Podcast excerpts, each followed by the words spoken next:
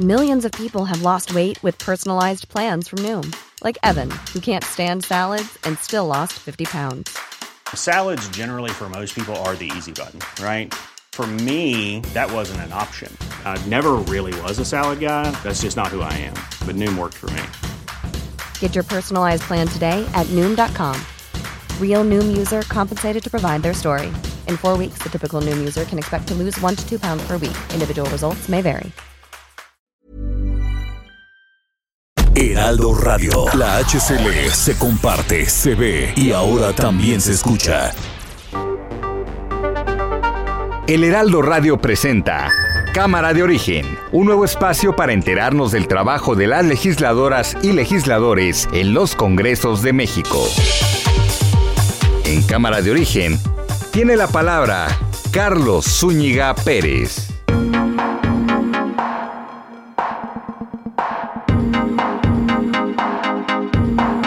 Buenas tardes, gracias por acompañarnos en esta nueva emisión de Cámara de Origen a través de El Heraldo Radio. Les saluda Carlos Zúñiga Pérez. Una hora tendremos con la actualización de la información y también entrevistas que tienen que ver con el quehacer legislativo. El quehacer legislativo que, al igual que todas las actividades en este país, está viendo afectado por los casos de COVID hay un número importante de trabajadores que, de acuerdo al presidente de la mesa directiva de la Cámara de Diputados, están contagiados de COVID-19. Entonces, eh, pues eh, se están cuidando. Hoy hubo sesión de la Comisión Permanente, pero fue de forma eh, híbrida. Algunos presenciales y la mayoría vía remota. Hay que cuidarse mucho, hay que extremar las precauciones. Recuerde que ayer tuvimos el mayor número de contagios registrados. Sin embargo, tenemos que estar conscientes que por petición de la propia autoridad, la autoridad federal, las autoridades estatales, mucha gente no se está haciendo pruebas. Entonces, el número que estamos conociendo de personas contagiadas en el reporte técnico diario no es el eh, real, no es el completo. Así es que no bajemos la guardia, seguimos en pandemia, como dice la campaña aquí en Heraldo Media Group, y hay que cuidarnos cada vez más. Vamos a escuchar cómo va la información a esta hora del día. Cuauhtémoc Blanco, gobernador de Morelos. Pues dolido, dolido por lo que pasó. Ojalá ahora sí el fiscal este, se ponga a investigar. Ana Elizabeth García Vilchis. Aquí no se estigmatiza a medios ni a periodistas. Solo se citan las mentiras y exponen a los replicadores de falsedades. Si aparecen medios de comunicación y nombres de comunicadores, es con fines didácticos. No hay nada personal. El tiempo pondrá a cada quien en su lugar.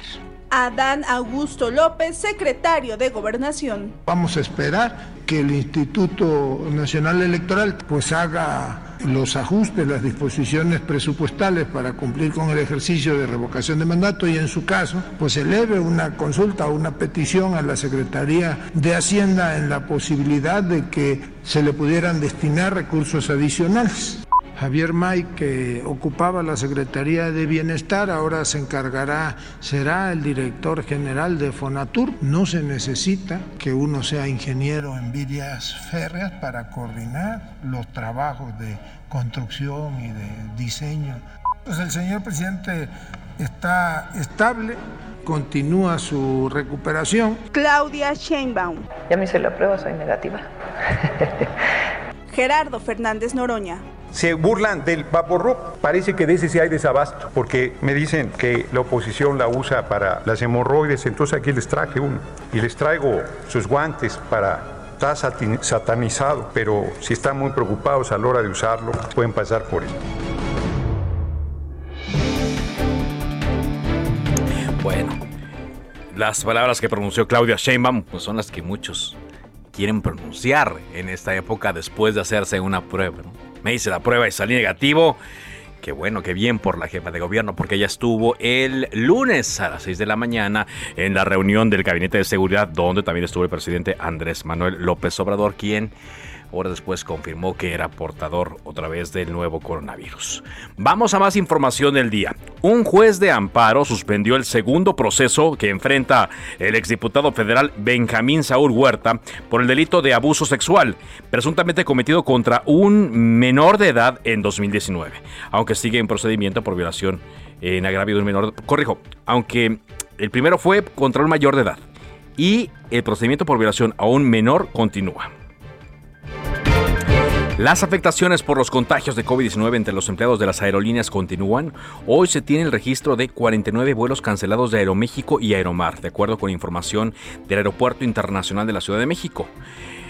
Aeroméxico, la empresa Aeroméxico, tiene afectaciones en 48 vuelos, tanto a destinos nacionales como internacionales. A mí lo que me llama la atención es por qué solamente Aeroméxico y Aeromar están dando esta información. ¿Que acaso no hay tripulaciones afectadas en Volaris? ¿No hay tripulaciones afectadas en Viva Aerobús? ¿En TAR? Digo, nos hemos enfocado en Aeroméxico. Yo creo que en Aeroméxico están haciendo un buen trabajo a la hora de detectar a los eh, pilotos y a los sobrecargos y a los eh, integrantes de su equipo que están contagiados. Y por eso el retraso que hemos visto, las cancelaciones, los problemas a muchos de los viajeros.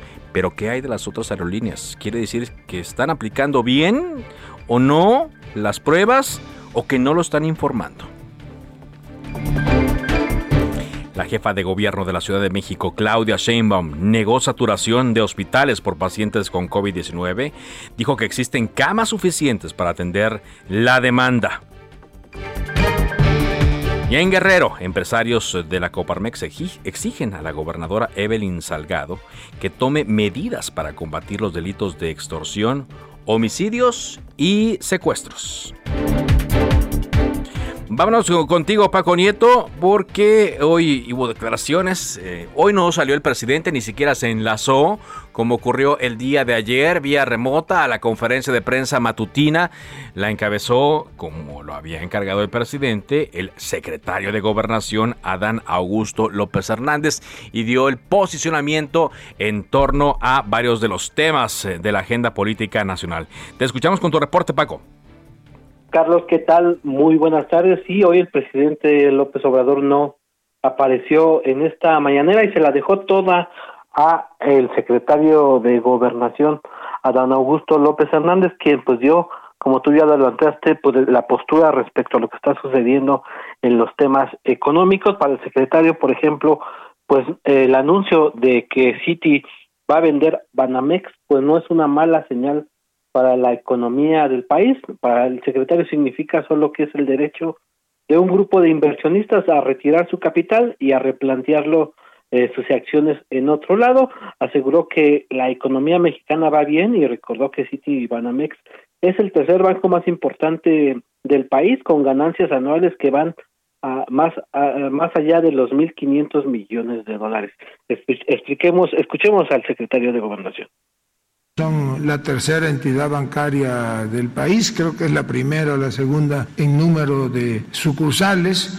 Tuvieron ganancias por más de 1.500 millones de dólares el último, el último año, pero ellos deciden como puede decidir cualquier inversionista extranjero o incluso nacional, pues vender esa inversión. No es desde luego una mala señal, sino el ejercicio del derecho que tiene un grupo financiero de, de, mover, en este caso un grupo financiero, de trasladar sus, sus inversiones o simple y sencillamente de retirar eh, en términos de utilidad posiblemente parte de su capital o todo su capital.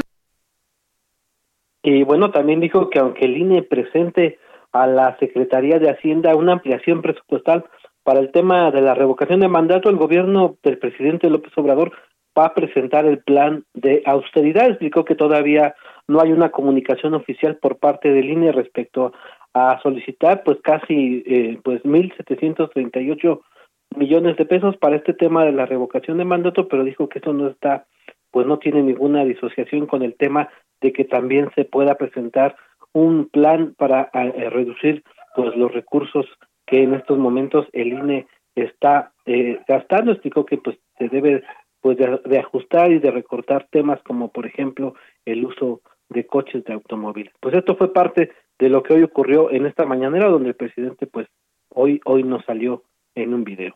Hoy nos salió en un video. Eh, recordemos que está la intención, ¿no? De que repose eh, esta semana, cuando menos, y que aparezca hasta el próximo lunes, si es que la recuperación es eh, en rápida y, a cabalidad. Aunque pues no descartamos que conociendo al presidente, pues pueda salir antes, ¿no?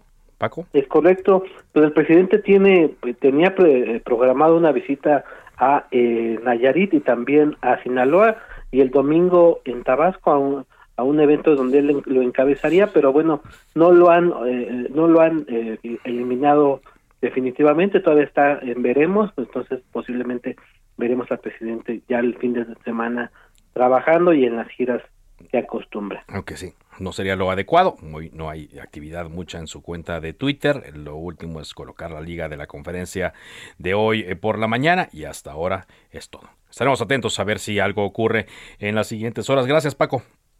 Buenas tardes. Muy buenas tardes. Sí, el presidente Andrés Manuel López Obrador, siguiendo la recomendación de sus médicos, debe estar eh, pues eh, reposando, debe estar tomando sus medicamentos y haciendo lo posible por recuperarse lo más rápido que se pueda. La jefa de gobierno de la Ciudad de México, Claudia Sheinbaum, encabezó hoy el inicio de la vacunación con la dosis de Moderna para personal educativo de instituciones privadas y públicas en la Ciudad de México. Estos van a ser vacunados en los siguientes 10 días. Durante un enlace que hubo de la conferencia de prensa matutina, en Palacio Nacional hacia varios estados, por cierto, todos gobernados por Morena. Eh, la jefa de gobierno, Claudia Sheinbaum, eh, encabezó el enlace desde la capital, mientras que el secretario de Gobernación dijo que la Ciudad de México ha sido un ejemplo de aplicación del Plan Nacional de Vacunación y además es una de las entidades con mayor porcentaje de vacunación en todo el país. Esta es una de las sedes en donde se están vacunando profesores, personal educativo, profesoras, eh, personal administrativo, intendencia, todos los que trabajan en escuelas, desde preescolar hasta posgrado en la Ciudad de México. Se vacunaron en su primera dosis 283 mil y estamos esperando que reciban esta segunda dosis el mismo número de personal educativo. Eso es lo que dijo la jefa de gobierno el día de hoy. También hubo enlaces a eh, Sonora, en donde pues se constató el inicio de los eh, trabajos para vacunar a maestros. Vamos a avanzar con la información aquí en Cámara de Origen porque se retomó la actividad de la comisión permanente. Iván Saldaña, reportero de Heraldo Media Group, cuéntanos cómo ocurrió esto, Iván, en medio de todos los casos que se están dando de COVID-19. Te escuchamos. ¿Qué tal, Carlos, amigos del auditorio? Buenas tardes. Sí, efectivamente, eh, eh, se, ocurrió en medio de pues una cuarta ola también de contagios que por supuesto alcanzó al Congreso de la Unión, específicamente lo decías bien, a los diputados, a los senadores y también al personal de la Cámara de Diputados. Y sobre esto al principio, antes de iniciar la sesión, dio una conferencia el presidente de la Comisión Permanente y presidente también de la Cámara de Diputados, Sergio Gutiérrez Luna, quien dijo que ya pidió al Senado de la República, también a la Cámara de Diputados, que pues un balance de cuántos cuántas personas han contagiado al momento, no solo de los diputados y senadores, sino también de los trabajadores en el recinto, porque dijo, tienen reportes, eh, por lo menos en la Cámara de Diputados, de que ha habido un aumento del 10% en comparación con los con los casos positivos que se daban en, en diciembre y en noviembre que detectaban entre sus empleados y legisladores. Eh, también habló de que se van a reanudar nuevamente las pruebas PCR que ya no se aplicaban a los trabajadores y pues bueno, en medio de una sesión semipresencial, Carlos, porque la del miércoles pasado fue, eh, viernes pasado, perdón, fue en sesión, una sesión presencial, esta es semipresencial, la mitad desde a, distancia, desde a conexión a internet y la una parte también eh, presencial eh, en el recinto, en el salón de plenos. Eh, entre algunos de los temas que también abordó distintos en la conferencia, el, el presidente de la Cámara dijo que van a pedir una prórroga eh, a nombre del Congreso a la Suprema Corte de Justicia de la Nación para corregir la Ley General de Comunicación Social que tenían que haber eh, corregido, haber eh, expedido una nueva o, enmendado la actual los legisladores federales. Antes del 15 de diciembre pasado cayeron ya en una omisión legislativa, entonces van a pedir una prueba, ya que el pasado lunes un juez federal dio un plazo al Congreso de 10 días para que pues hicieran la corrección de esta ley, dice Sergio Gutiérrez, estamos en receso, por supuesto que sería imposible, aunque bueno, se puede llamar a un, un periodo extraordinario, cosa que no está en la mesa, por lo que van a pedir una prórroga para que pues les den un periodo más que comprendería a partir del próximo primero de febrero hasta el próximo 30 de abril tendrían para pues corregir esto. Y por último, nada más, Carlos, pues se armó entre diputados y senadores el primer encontronazo del 2022 en tribuna. En ¿Cómo fue? Sí, fue por exactamente por los temas de inflación, de COVID-19 y también la labor del subsecretario Hugo López Gatel al frente de la estrategia, de quien por cierto pidieron su primero su comparecencia, otros pidieron su renuncia, su destitución y que incluso se ha investigado por la Secretaría de la Función Pública por no eh, dicen eh, cumplir con su labor, esto por parte de la oposición y por supuesto hubo defensa eh, de, de, los diputados senadores de Morena, del PT, quienes subieron a tribuna a defenderlo a capa y espada, incluso Gerardo Fernández Noroña lo llamó uno de los funcionarios más competentes y patriotas del país y, pues en alusión de que están haciendo burla dice la oposición de que el, de que el gobierno federal está recomendando usar vaporru. Él subió con una bolsa de regalos porque dice, eh, para que pues lo usaran y dijo es para las hemorroides porque eh, eh, el vaporru así lo utiliza la oposición dijo porque están sesionando desde casa Carlos. Ya eso va Gerardo Fernández Noroña nada más. En fin, no hay mucho que agregar en torno a eso. Bueno, gracias, gracias por toda la información. Buenas tardes. Muy buenas tardes. Eh, avanzamos con la información aquí en Cámara de Origen cuando son las 4 de la tarde con 16 minutos tiempo del eh, centro de México. Hoy eh, nos enteramos que dirigentes del Partido Acción Nacional acudieron ante el Instituto Electoral de la Ciudad de México a presentar una denuncia en contra del partido Morena. Está con nosotros eh, el presidente del Partido Acción Nacional en la Ciudad de México, Andrés Ataide. ¿Qué tal, Andrés? Buenas tardes. ¿A qué se debe esto? ¿Qué, qué denunciaron ante el Instituto Electoral de la capital? Muy buenas tardes. Hola Carlos, buenas tardes. Saludarte con mucho gusto y por supuesto a todas y a todos los que nos escuchan, si están comiendo provechito. Y en efecto estamos bastante consternados, preocupados porque Morena no entiende de normas, no entiende de leyes, no entiende de límites y están intentando promover acciones de gobierno como si fueran acciones o logros de partido. Y por supuesto eso no solamente lo tiene prohibido Morena, lo tenemos prohibido todos los partidos políticos, porque todas y todos sabemos que lo que realiza un gobierno es con recurso público, que pagamos todas y todos los contribuyentes. Lo último que hicieron estos cuates fue que el día de ayer en diversas publicaciones en las redes sociales, en las cuentas oficiales de Morena Ciudad de México, anuncian las vacunas eh, contra COVID eh, gratis, cuando por un lado sabemos que no son gratis, son financiadas, insisto, por todas y por todos nosotros, cuando pagamos nuestros impuestos, pero segundo, pues no es algo que esté haciendo Morena, es algo que está haciendo particularmente el gobierno de la ciudad, pero además con total cinismo porque todas y todos sabemos que en la Ciudad de México no tenemos lamentablemente ni vacunas, pero sobre todo pruebas suficientes para todas aquellas personas que quieren hacérselas. En eso consistió hoy la queja que presentamos ante el Instituto Electoral y por supuesto esperamos la amonestación correspondiente por parte de la autoridad electoral para que Morena Ciudad de México deje de hacer algo que no debe de hacer. Deje de hacer algo que no debe de, hacer. Eh, en particular, ¿ustedes ya tienen documentado esto, Andrés? Y claro, eh, dentro del documento formal de la queja presentada hoy, presentamos la evidencia, que reitero es eh, múltiples publicaciones que hace Morena Ciudad de México desde sus cuentas oficiales y que intentan confundir, este, mentir y reitero, eh, apropiarse de acciones de gobierno con recurso público como si fueran acciones de partido. Nos preocupa bastante porque no hay que olvidar que al principio de esta crisis sanitaria provocada por el COVID, Morena también había anunciado la renuncia de ciertas prerrogativas de recursos que Morena tenía para poder comprar más vacunas y también en eso mintió. Entonces aquí desde el PAN de la Ciudad de México, como siempre lo hemos hecho, extendemos la mano al gobierno de la ciudad, a las alcaldías, sin importar el partido que gobierne, para salir adelante, porque no solamente tenemos crisis sanitaria severa, con aumento de contagios, de hospitalizaciones, sino también una severa crisis económica que viene acompañada de inflación, de fuga de capitales, de menor empleo, y aquí necesitamos de todas y de todos, sin importar partidos, y nos parece muy muy injusto, pero además, este, insisto, bastante cínico, que Morena no, no esté acatando las reglas en las que todas y todos estamos.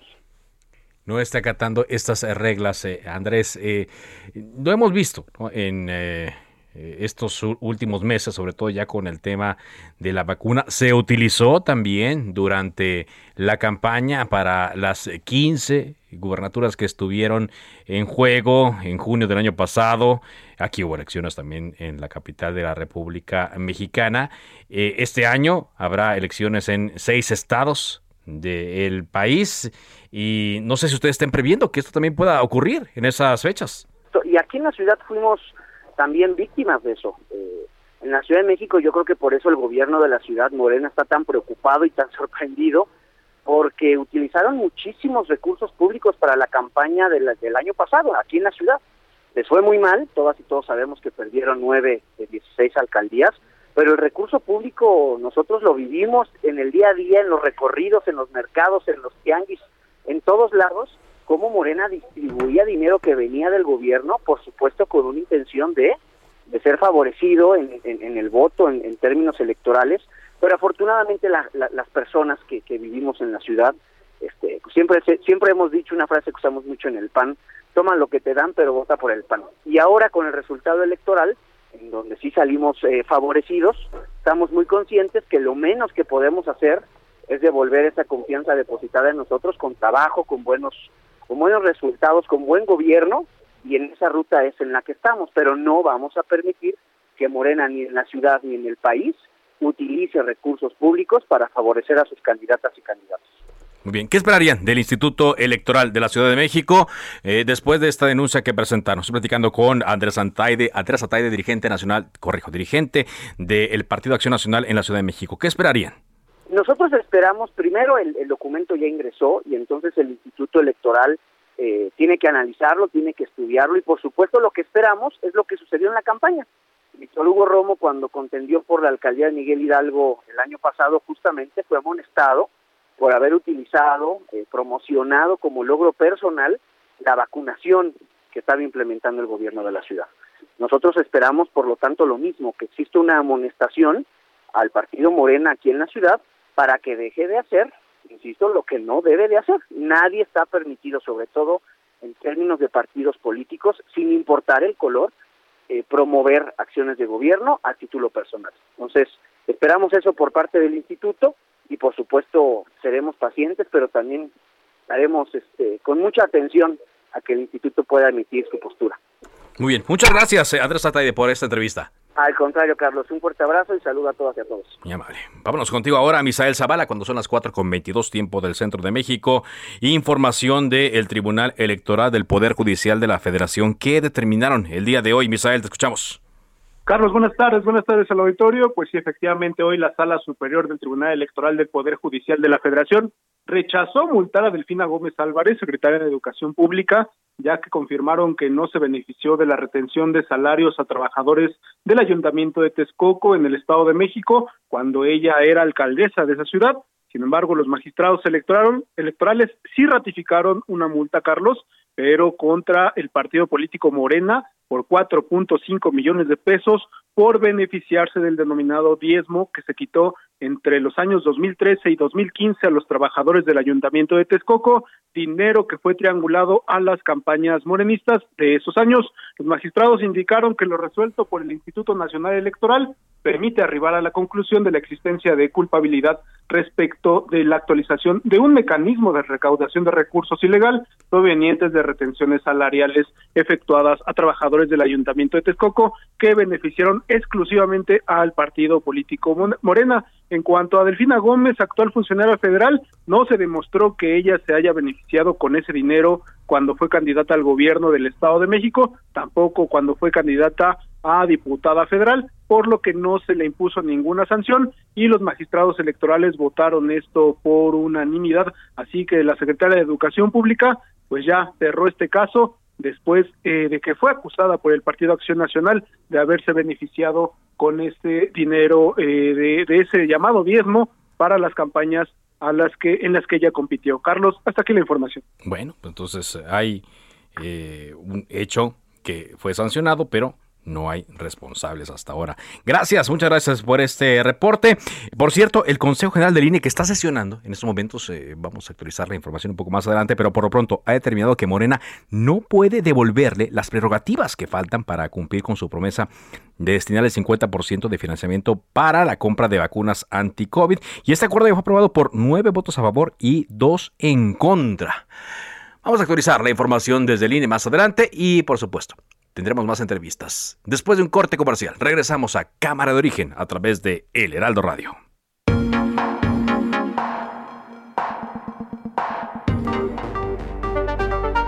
Se decreta un receso. Vamos a un corte, pero volvemos a Cámara de Origen con Carlos Zúñiga Pérez. Heraldo Radio.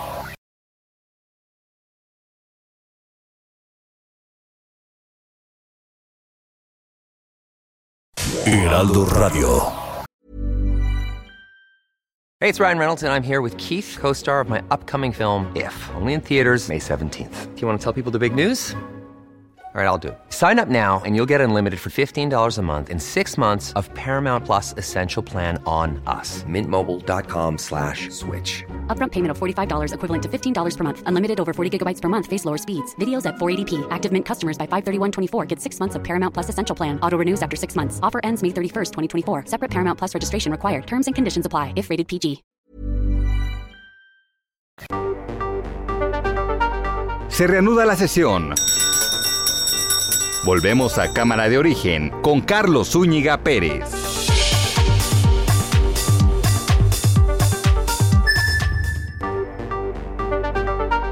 Contacte a Carlos Zúñiga Pérez en Twitter, Facebook e Instagram como arroba carloszup.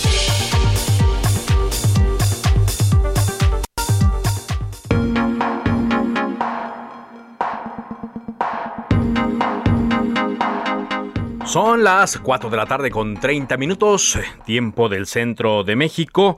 A pesar de eh, tema del COVID, bueno, otras cosas tienen que moverse, no se puede paralizar eh, todo. Y hay una sesión en el Instituto Nacional Electoral que también se está llevando a cabo con, llevando a cabo con sumo cuidado. Eh, y comenzó desde temprano en la mañana, ya han discutido varios temas. ¿Qué nos puedes avanzar, Elia, Elia Castillo, de lo que han dicho, lo que han decidido los consejeros en esta sesión de hoy, 12 de enero de 2022. Te escuchamos. Muy buenas tardes, Carlos. Te saludo con gusto. Como bien comentas, pues esta sesión que inició a las diez y media de la mañana continúa. Se han discutido efectivamente diversos, diversos temas. Sin embargo, pues uno de los más álgidos durante esta sesión extraordinaria fue el eh, proyecto eh, que en el que el Instituto Nacional Electoral acata la sentencia del Tribunal Electoral del Poder Judicial de la Federación del pasado 22 de diciembre, en donde ordena al instituto pues que eh, analice, eh, cheque bien el tema del regreso de prerrogativas por parte de Morena, que recordemos pretendía en diciembre regresar parte de eh, sus prerrogativas que fueron recibidas en 2021 y el Instituto Nacional Electoral la rechazó toda vez que pues estas devoluciones se tienen que hacer con antelación, se le tiene que dar un aviso al instituto antes de que sean ministradas y no después. Después eh, de que son ministradas, señalan los consejeros, pues viola la ley, la ley de procedimientos electorales. Luego de este eh, proyecto que fue aprobado por nueve votos a favor y dos en contra, Carlos, bueno, durante el debate, los eh, representantes de Morena ante el Instituto Nacional Electoral arremetieron en contra de los consejeros electorales, los llamaron autoritarios, aseguraron que se niegan a recibir estos recursos que está eh, regresando Morena para la compra de vacunas contra la COVID-19, pero los consejeros, Carlos, pues no se quedaron callados.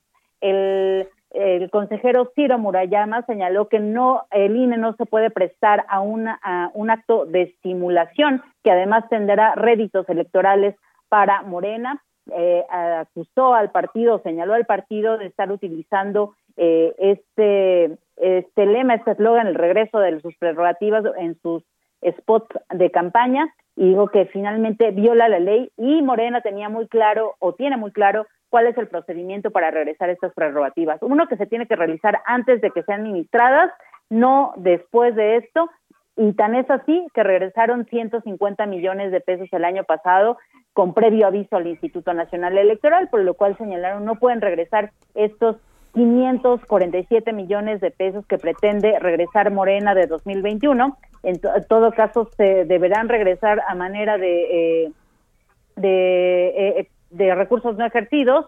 Y eh, bueno, este fue el fallo del instituto y fue el motivo por el cual consejeros y representantes de Morena pues se confrontaron en el debate. Te comento que el consejero presidente Lorenzo Córdoba pues aseguró que no entraría en confrontaciones ni en discusiones y eh, pues afirmó que hasta el momento en enero ningún partido ha solicitado que se le retengan o que se devuelvan las prerrogativas que le corresponden para, para este. Ningún partido.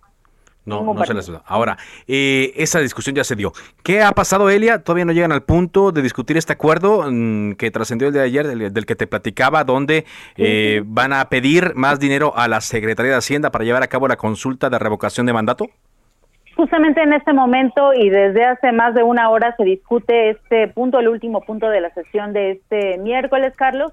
Está, se está discutiendo este proyecto que propone eh, solicitar a la Secretaría de Hacienda 1.738 millones de pesos para completar eh, pues la, la organización de la revocación de mandato. Te comento que eh, Morena, los representantes de Morena, pues, pues han arremetido en contra de los consejeros, aseguran que no hubo ningún tipo de eh, ajuste presupuestal a que lo que solicitó el Tribunal Electoral del Poder Judicial de la Federación, los acusaron de continuar con el dispendio y gasto eh, pues desmedido de recursos y aseguraron que bueno que será la Secretaría de Hacienda la que defina si se les regresa o se, o se les da este recurso o no para realizar la consulta. Sin embargo, eh, bueno, pues insisten en que es un monto eh, desmedido lo que solicita el Instituto Nacional Electoral para realizar la consulta. Los consejeros señalaron que en caso de que no se les den los recursos necesarios, estos 1.738 millones de pesos que solicitan, no hay manera de que se puedan instalar las 161 mil casillas que establece la ley para que los ciudadanos puedan acudir el próximo 10 de abril a eh, pues participar en esta consulta de revocación de mandato. Aún falta que se complete el 100% de firmas, estos dos millones setecientos cincuenta y ocho mil firmas que solicita la ley para que se pueda emitir la convocatoria. Sin embargo, hasta esta mañana, Carlos, se llevaba el 77% de las firmas validadas, así que los consejeros pues eh, confiaron en que se va a cumplir con la meta de, de los dos millones setecientos cincuenta y ocho mil firmas por lo cual pues necesitan estos recursos para poder para poder realizar la consulta. Te comento que eh, pues se ha cuestionado en esta discusión los ajustes que hizo el Instituto Nacional Electoral eh, de más de 500 millones de pesos, en donde uno de los sectores más afectados pues fue el tema sanitario en las casillas. Eh, los este ajuste pues tiene que ver con eh, las toallitas sanitarias para poder que los, los consejeros, perdón, los, funcionarios de casilla. Los funcionarios de casilla, así es, se puedan este, sanitizar y todo, hizo una reducción de esto y bueno, esto fue parte de lo que algunas fracciones de oposición cuestionaron al instituto, sin embargo apoyan esta propuesta eh, los partidos de oposición. Por supuesto que Morena está en contra. Está en contra. Bueno, pues eh, la discusión continúa. Eh, estaremos monitoreando la sesión que se está llevando a cabo de forma virtual, ¿correcto? Así es. Muy bien. Muchas gracias, Elia. Muy buena tarde. Ahora, insisto, ¿no? Recordemos que es algo que hemos dicho aquí varias veces. el INE solicita esta cantidad de dinero porque la ley de revocación de mandato le ordena al Instituto Nacional Electoral que esta consulta sea como una elección federal. Entonces el INE tiene que instalar casillas como si fuera una elección federal, material como si fuera una elección federal, el número de funcionarios de casilla como si fuera una elección federal, la capacitación como si fuera una elección federal. Por eso sale tan caro como si fuera una elección federal como lo platicábamos en días pasados con el representante del eh, partido Morena ante el INE, sí se han detectado formas en las cuales la ley puede modificarse para que esta consulta se lleve a cabo con un cargo menor, pues que se modifique la ley. Y así ningún funcionario del INE y ninguna persona estaría violando lo que la propia ley señala. Ley que ha sido, que fue aprobada por los diputados, que ahora, pues cuando les preguntan de ese tema, dicen, ay, pues sí, no lo habíamos visto de esa manera. Vámonos a más información, porque diputadas de Morena en Guerrero presentaron ante el Congreso local una iniciativa de reforma al código, eh, al código penal para legalizar el aborto. ¿De qué se trata esto? Carlos Navarrete, te escuchamos. Buenas tardes. Efectivamente, comentarte que el día de hoy, esta tarde, en sesión del Congreso, diputados locales de Morena presentaron ante el Pleno una iniciativa de reforma al Código Penal del Estado para legalizar el aborto hasta las 12 semanas de gestación. La propuesta fue presentada este miércoles por las diputadas Beatriz Mojica Morga, Gloria Citlali Calixto Jiménez y Nora Velázquez Martínez, quienes en su exposición de motivos advirtieron que criminalizar el aborto es una violación a los derechos de las mujeres y a la salud reproductiva. Calixto Jiménez, encargada de dar lectura a la propuesta, manifestó que garantizar la salud reproductiva de las mujeres, niñas, adolescentes y personas con capacidad de gestar es uno de los grandes retos del Estado. También dijo que la criminalización del aborto implica obligar a una mujer o persona con capacidad de gestar a continuar un embarazo en contra de su voluntad incluso en aquellos casos en los que su salud física, mental o la vida misma están en riesgo. La legisladora recordó que el 7 de septiembre de 2021 la Suprema Corte de Justicia de la Nación determinó que es inconstitucional sancionar con pena o prisión a la mujer o persona gestante que decide voluntariamente interrumpir su embarazo y esa es la razón por la que presentaron la iniciativa el día de hoy. Buscan eh, combatir los abortos clandestinos y disminuir la tasa de mortalidad por realizar este procedimiento de manera ilegal. La propuesta fue turnada a las comisiones de justicia y salud para su análisis y posterior dictaminación, por lo que de manera oficial ha iniciado el tema, el debate dentro del Congreso para la despenalización del aborto en Guerrero. Bueno, pues será interesante, ¿no? Será interesante porque recordemos que hay posturas encontradas. Es un tema en el cual los extremos eh, a veces no permiten que haya un punto medio. Sin embargo, ya nos encontramos aquí en el tema de los derechos, derechos donde ya se han legislado en otras entidades que ya han aprobado el aborto hasta las 12 semanas de gestación. Carlos Navarrete, gracias eh, por esta información. Muy buenas tardes. Más adelante vamos a ir eh, a Veracruz eh, porque nos va llegando un adelanto de noticias en referentes al gobernador Cuitlagua García. Eh, hoy en la mañana se emitió una recomendación de la Comisión Nacional de Derechos Humanos en torno a un delito que mm, fue aprobado por el Congreso del Estado de Veracruz, pero que ya había sido derogado por la Suprema Corte de Justicia de la Nación, el delito de ultrajes a la autoridad. Y eh, pareciera que por una recomendación que hace la Comisión Nacional de Derechos Humanos, este delito de ultrajes a la autoridad eh, será derogado, dice el gobernador de Veracruz, eh, García. Saludo en la línea telefónica de Cámara de Origen al presidente de la mesa directiva de la Cámara de Diputados, Sergio Gutiérrez Luna. ¿Qué tal, diputado? ¿Cómo le va?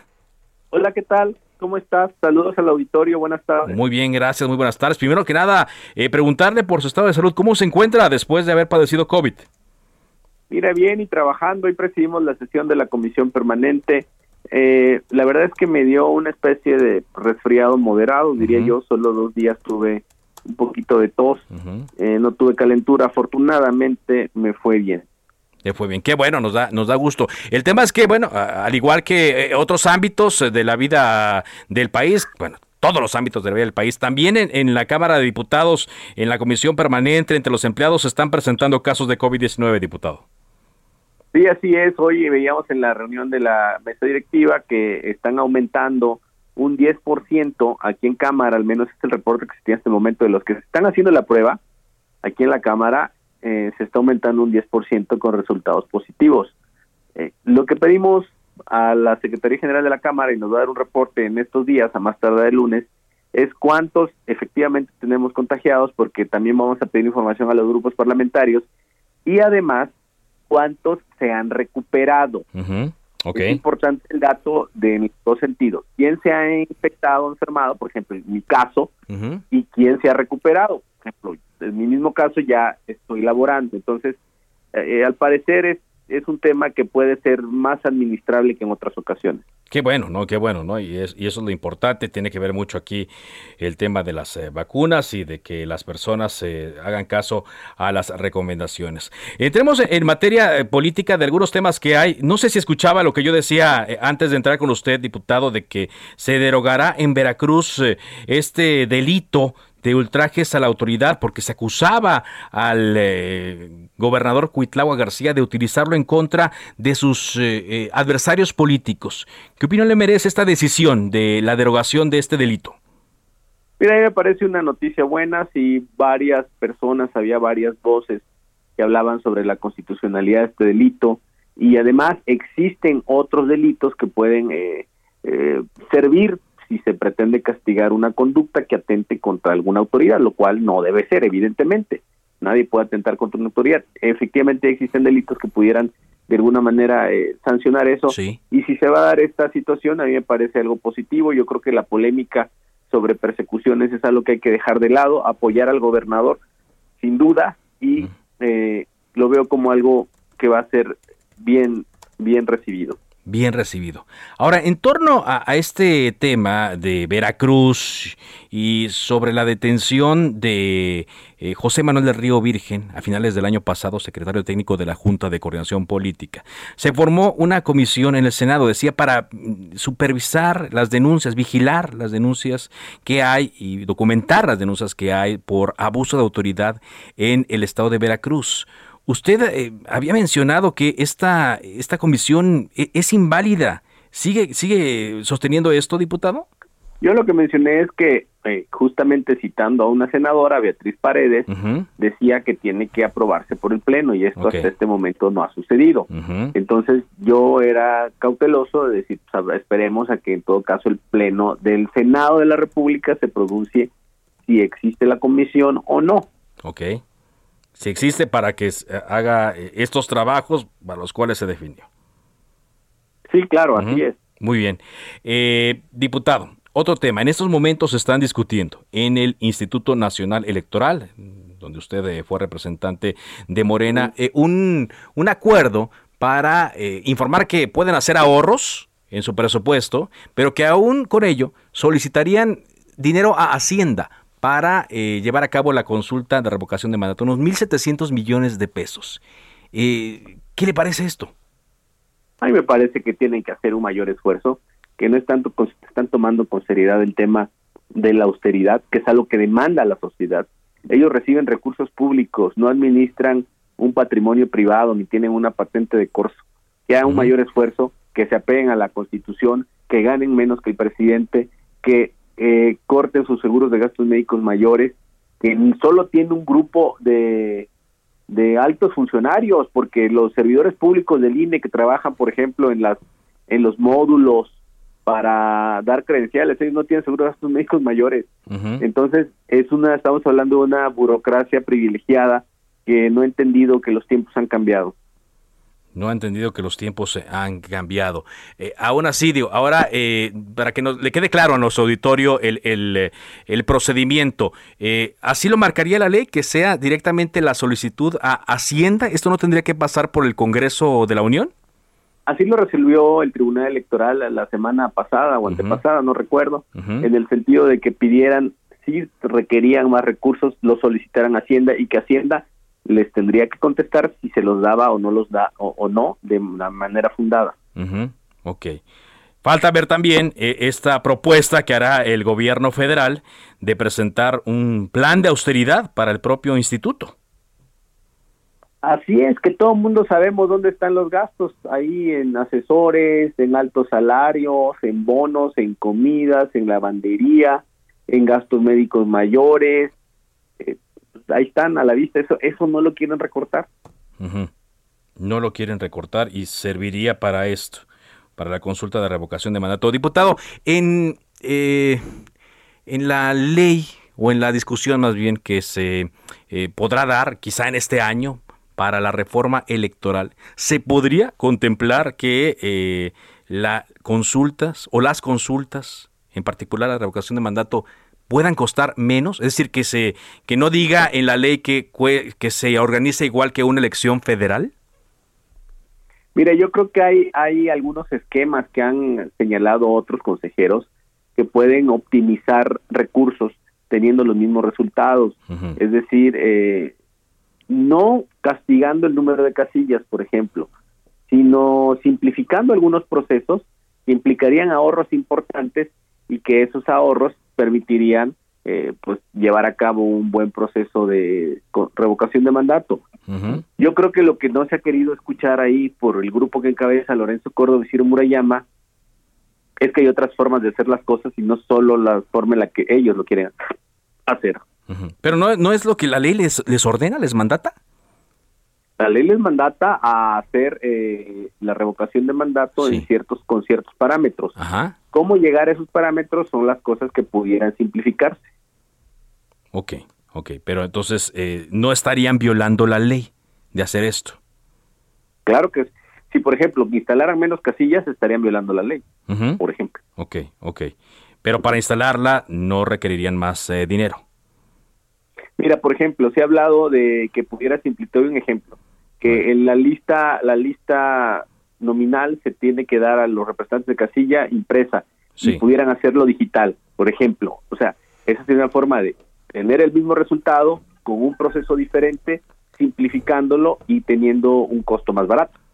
Un costo más barato.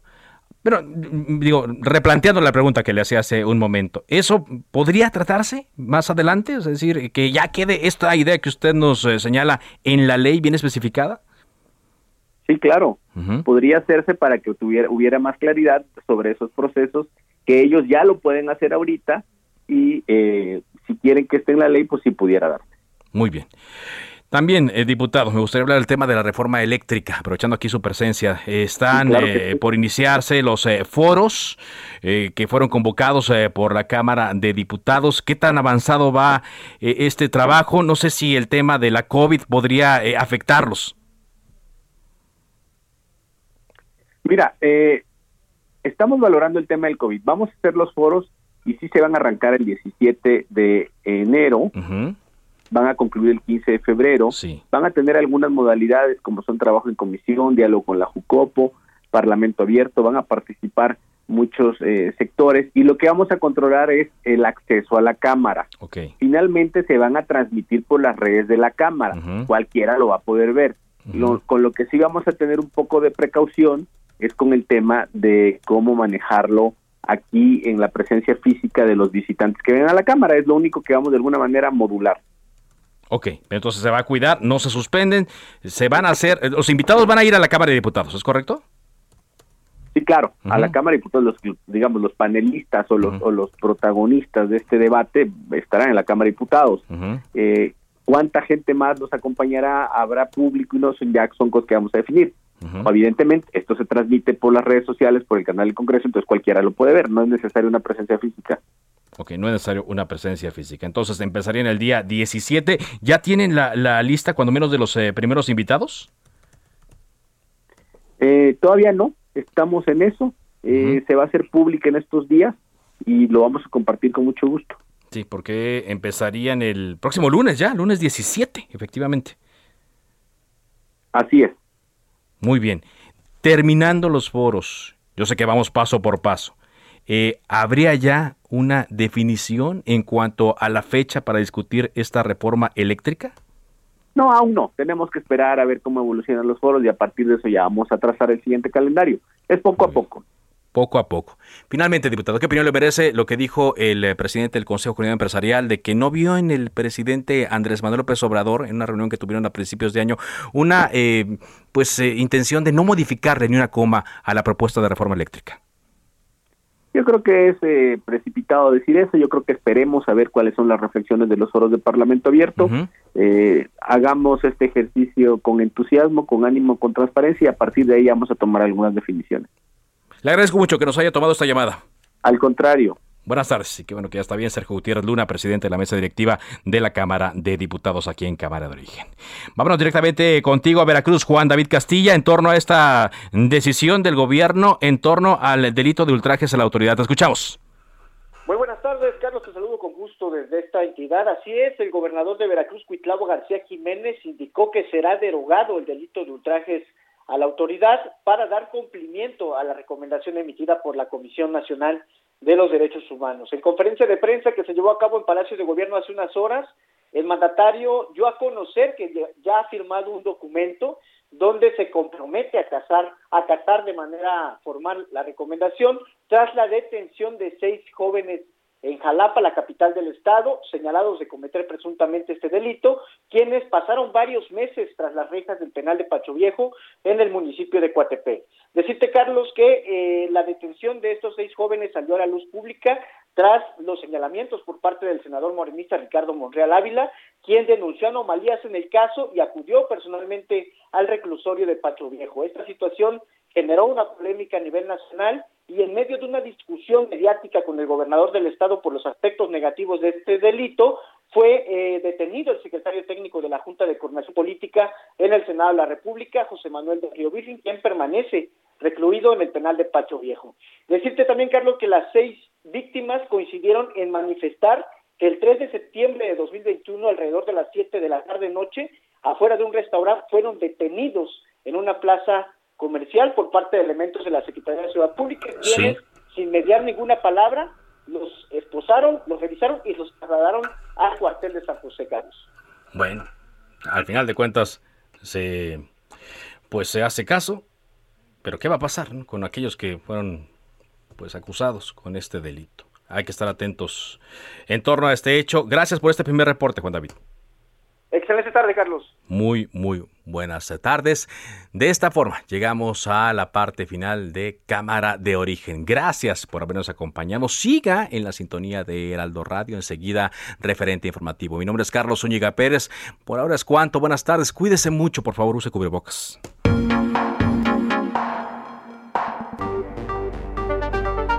Se cita para el próximo programa. Cámara de origen, a la misma hora, por las frecuencias de El Heraldo Radio.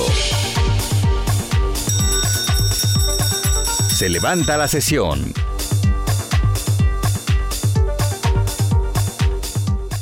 Heraldo Radio 98.5 FM, una estación de Heraldo Media Group, transmitiendo desde Avenida Insurgente Sur 1271, Torre Carrachi, con 100.000 watts de potencia radiada.